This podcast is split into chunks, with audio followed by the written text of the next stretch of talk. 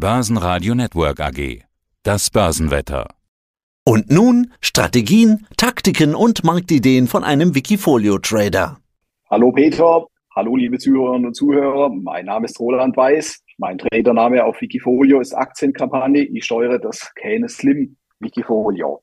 Kane Slim, was ist das? Vielleicht stelle ich die Strategie noch mal kurz vor. Es geht zurück auf den Amerikaner William O'Neill. Er hat sich die 100 stärksten Kursanstiege im 20. Jahrhundert an den amerikanischen Börsen angeschaut und hat daraufhin seine Wachstumsstrategie formuliert. Ja, er kombiniert quasi fundamentale Aspekte auch mit technischen Aspekten, sowohl auf Unternehmensebene als auch auf, auf Makroebene. Ja, so viel mal kurz zu mir. Ja, Ken Slim, darüber haben wir uns schon öfters unterhalten. Wer das genauer hören möchte, kann das tun. Es gibt alle noch im Podcast von Wikifolio und auf der Webseite von Börsenradio. Also geht es unter anderem um Gewinn pro Aktie je Quartal, dann der jährliche Gewinnzuwachs, ob die Firma neue Produkte hat, neues Management, Angebot und Nachfrage natürlich, ob es ein Anführer ist oder eher ein Nachzügler von der Idee her. Und da gibt's viele weitere Ideen und Kriterien. Ja, wie funktioniert CanSlim im Jahr 2023? Wie bist du bisher durchs Jahr gekommen? Mein Wikifolio lief durchwachsen. Vielleicht gehen wir gehen mit Sicherheit nachher nochmal detailliert darauf ein. Ja, was wir gesehen haben, ist, dass vor allem die Big Techs in den USA gut gelaufen sind, mit Sicherheit. Erinnern wir uns kurz Schauen wir uns mal das M an für Market Direction. Wir haben letztes Jahr im Jahr 2022 so einen Abverkauf gesehen, der Ende September, Anfang Oktober geendet hat. Dann wendete der Markt und seitdem sind wir nach oben gelaufen.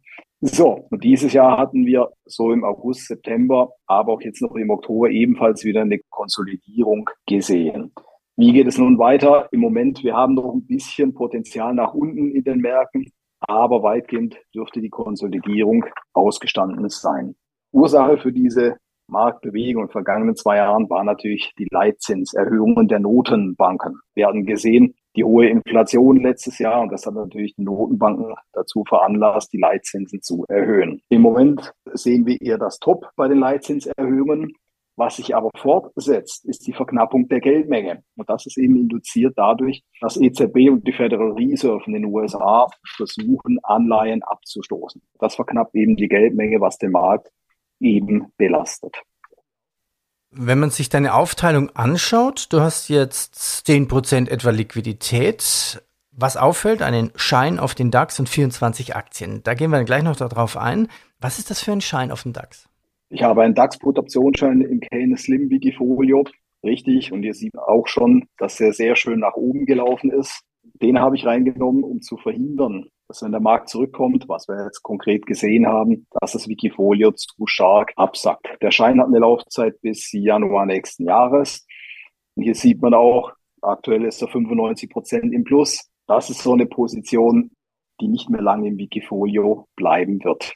Das heißt, er dient quasi dazu, dass ich quasi die oberen Aktientitel nicht eben alles verkaufen muss.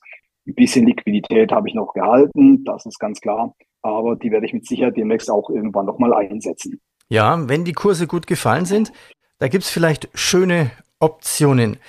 Ja, wo läuft es denn gut in deinem Depot, in deinem Wikifolio und wo sind die Baustellen? Starten wir mit den guten Aktien, mal schnell einen Überblick. Also ganz weit vorne mit fast 70 Prozent Palo Alto, dann Salesforce 30 Prozent plus und Arista Networks mit 24 Prozent plus. Wenn man sich die Verlierer anschaut, Helmer Eigenbau minus 78 Prozent, Sartorius minus 44 Prozent, Ibu minus 41, ja und dann Nagara und Hypoport folgen. Wann triffst du die Entscheidung, wo ich sage, die Aktie will ich halten? Das setze ich aus und wann kommt mal eine Verkaufsentscheidung? Wie gehst du davor?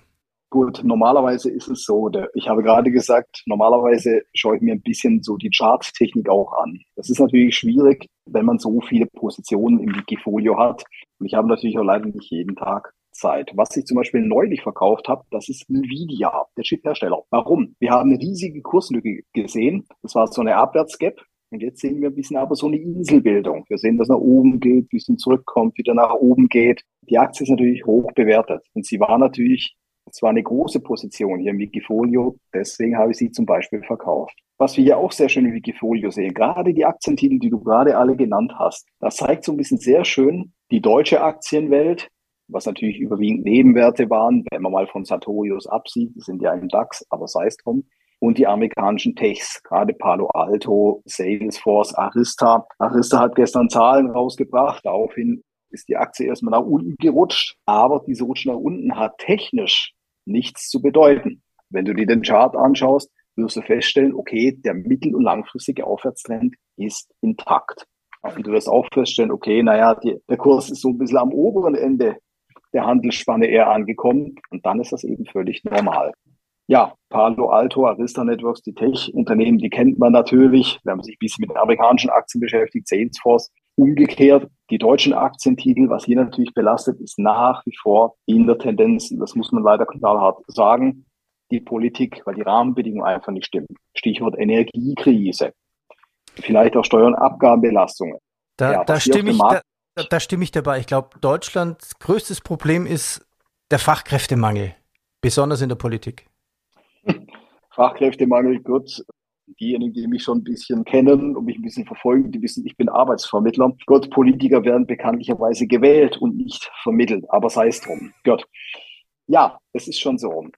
Was, glaube ich, in der Politik immer noch nicht richtig eingeschätzt wird, ist das Problem mit der Energie, mit der Energie, mit den extrem hohen Energiepreisen. Natürlich, was Helmar Eigenheimbau anbelangt, hier machen Sie natürlich die extrem stark gestiegenen Leitzinsen bemerkbar. Das ist der eine Faktor. Wir haben Bedarf an Wohnimmobilien eigentlich immer noch. Aber viele private Bürgerinnen und Bürger haben sich eben in den vergangenen Jahren mit Immobilien eingedeckt oder beziehungsweise haben eine Immobilie eben erworben. Ja, und die hohen Leitzinsen haben eben dafür gesorgt, ja, dass eben nicht mehr so viel gebaut wird, obwohl der Bedarf eigentlich nach wie vor da ist. Jetzt hast du ja bei Helmer nur eine Gewichtung ja, von über knapp einem Prozent. Warum verkaufst du die Aktie nicht einfach und sagst, raus, ich gucke mir was anderes an? Ja, gut. Dann würde ich natürlich genau am Tief verkaufen. Und da ist meine Frage, wäre das die richtige Entscheidung? Natürlich kann man das kritisieren, weil die Aktie schon sehr, schon sehr stark eingebrochen ist. Aber wenn es ohnehin nur eine kleine Position ist, da habe ich mir überlegt, was soll ich jetzt verkaufen oder nicht? ja, das ist immer so ein, so ein Glaubensbekenntnis. Einsteigen würde ich jetzt im Moment vielleicht bei Helmer Eigenheimbau nicht. Ein Kauf drängt sich nicht auf. Da würde ich eher mal die Meldungen aus der Baubranche mitverfolgen. Es gibt einige Stimmen, die sagen, ja, die Tiefs haben wir gesehen. Wir sind im Tief oder am Tief, wie auch immer. Was natürlich abgeschreckt hat, viele Anlegerinnen und Anleger, ist natürlich, dass die gesamte Baubranche, dass die gesamte Baubranche so massiv eingebrochen ist, mit Sicherheit. Aber wenn man sich natürlich den aktuellen Aktienkurs anschaut, ist er nicht unbedingt so üppig. Und wo die Aktie mal stand, wo sie herkam, dann muss man sagen, da ist potenziell natürlich zumindest theoretisch, wenn die Firma diese Krise versteht und überlebt, wäre natürlich ein Tenbagger drin. Das wiederum macht natürlich die Aktie spannend und interessant. Also es ist schon, ja, ich sage mal so ein heißer Zock, wenn man so mhm. will. Ich zocke nicht gerne, ich sage es gleich, oder wir alle, sind wir doch mal ehrlich, wir Aktionäre zocken nicht gern. Deswegen habe ich mir gedacht, okay, bleib jetzt mal drin. Natürlich, ein gewisses Risiko ist dabei. Das muss man schon sagen. Es ist ein gewaltiges Risiko in der Aktie drin. Das sei nicht verschwiegen. Das hängt davon ab, wie erholt sich die Baubranche. Wie läuft es im kommenden Jahr? Wie läuft es 2024, 2025? Machen wir noch ein bisschen Stockpicking. Ich pick mir jetzt einfach ein paar Aktien raus und du sagst mir, warum du diese Aktie jetzt einfach im Depot hast. Synopsis. Synopsis, was ist das? Auch hier wieder, das ist ein amerikanischer Aktientitel. Das ist ein Hersteller von Software, genauer gesagt Electronic Design Software für Chip-Designs. Also Chip-Designer arbeiten sehr oft mit genau dieser Synopsis-Software. Dann schauen wir uns die Umsätze und Gewinne an, wir schauen die Margen an, dann sehen wir eben, okay, langfristig ging die Aktie eben sehr, sehr schön nach oben. Und das Schlagwort Digitalisierung ist ja in aller Munde. Und ich gehe mal davon aus, dass mittel- und langfristig die Aktie weiter steigen wird. Transdigim, was machen die? Transdigim Group. Die Transdigim Group, das, das ist auch ein amerikanischer Konzern.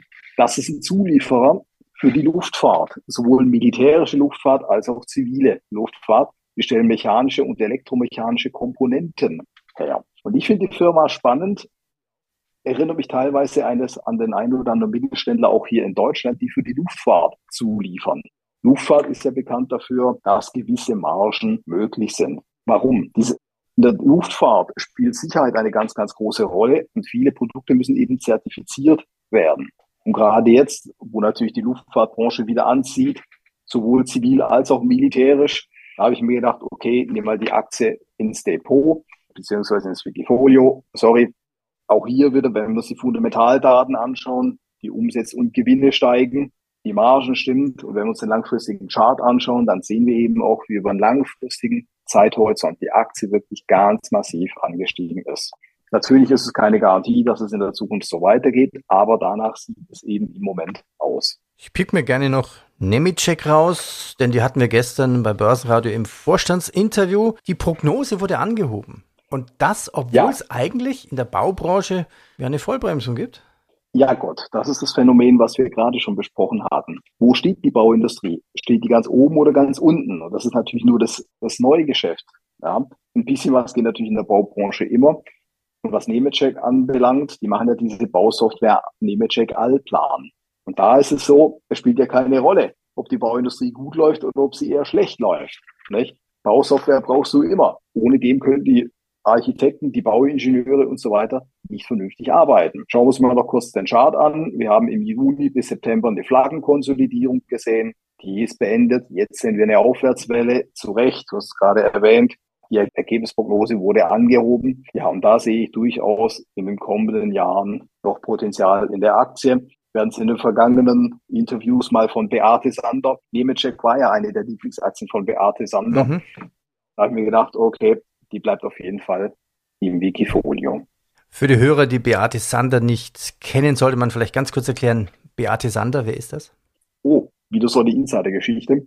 Beate Sander, sie hat es an der deutschen Börse speziell zur Legende gebracht. Sie war Realschullehrerin. Als sie in Ruhestand ging, hat sie angefangen mit Aktien zu handeln. Sie hatte, glaube ich, mit 20.000, 30.000 Euro angefangen und über 20 Jahre hinweg hatte sie es wirklich zur Millionärin geschafft. Sie ist vor zwei oder drei Jahren meines Wissens verstorben an Krebs, aber im hohen Alter natürlich, klar. Und sie hat es zur Legende gebracht. Sie hat auch mehrere Bücher geschrieben, unter anderem diesen Aktienführerschein, der glaube ich richtig heißt. Kann ich nur empfehlen. Schönes Buch. Ja, die Börsenoma. Das war wunderbar. Schlussfrage. Okay, wenn ich jetzt frage, wo steht der DAX zum Jahresende, dann sagst du, ja gut, in der Zeitung. Diese ganze politische Marktsituation. Wir haben gute Quartalszahlen momentan gesehen. Die Magnificent Seven, die guten großen Aktien in den USA, die glänzen nicht mehr ganz so viel. Okay, wir wissen jetzt, was die Notenbanken vorhaben. Auf der anderen Seite gibt's im Nahen Osten den Krieg der Hamas gegen Israel. Man weiß nicht, wie es weitergehen könnte. Was ist deine Einschätzung? Wie wird's weitergehen? Sehen wir vielleicht sogar noch eine Herbstrallye, die man momentan ja nicht sehen könnte? Das ist eine sehr gute Frage. Ich habe eingangs erwähnt, so bei der Market Direction, dass wir im Moment eher nach unten laufen. Aber ich sehe auch saisonal, dass sich das Blatt jetzt wenden wird. Ich denke, Ende Oktober, Anfang November werden wir irgendwo ein Tief mit Sicherheit sehen. Dann dürfte diese Konsolidierung abgeschlossen sein. Natürlich, du hast schon recht. Wir haben schon ganz massiv Gegenwind an der Börse in den letzten paar Wochen und Monaten gesehen. Und das war natürlich auch diese Konsolidierung. Ja, aber es gibt das, der alte Grundsatz, politische Börsen haben kurze Beine, zumindest in den USA. Warum? Was stimmt uns Börsianer so optimistisch? Also erstmal saisonal. Es ist völlig normal in einem US-Vorwahljahr, dass wir bis Ende Oktober, Anfang November so ein bisschen konsolidieren. Die Amerikaner wollen aber bei Laune gehalten werden, weil nächstes Jahr sind US-Präsidentenwahlen. Und hier sehen wir eben statistisch, dass normalerweise US-Wahljahre gute Börsenjahre sind. Deswegen habe ich eingangs gesagt, diesen Standardoptionsschein auf den DAX, was ein Put-Optionsschein ist, deswegen beobachte ich den sehr genau und werde ihn sehr wahrscheinlich verkaufen. Du hast gerade die Big Seven genannt, die Big Techs. Deswegen habe ich mir überlegt, das ist das, was ich mir überlege, eine NASDAQ 100 Call-Optionsschein ins Wikifolio reinzulegen, der allerdings länger läuft. Also der DAX-Put ist ein relativ Kurzläufer, wenn er bis Januar nächsten Jahres läuft. Das ist so ein bisschen mein Szenario. Natürlich, ich hatte eingangs schon erwähnt, wir sehen auch von den Notenbanken ein bisschen Gegenwind, weil die natürlich versuchen, ihre Anleihen auslaufen zu lassen, was die Liquidität verknappt. Das ist ein Risikofaktor, darf man nicht unterschätzen. Den Krieg im Nahen Osten, gut, das ist ja nichts Neues, der Nahostkonflikt. Kritisch wird es erst, wenn er wirklich eskalieren dürfte, wenn beispielsweise die OPEC einen neulichen Ölboykott gegenüber dem Westen erlassen würde, mal rein hypothetisch. Die Frage ist, passiert das? Ich persönlich glaube da nicht so wirklich daran.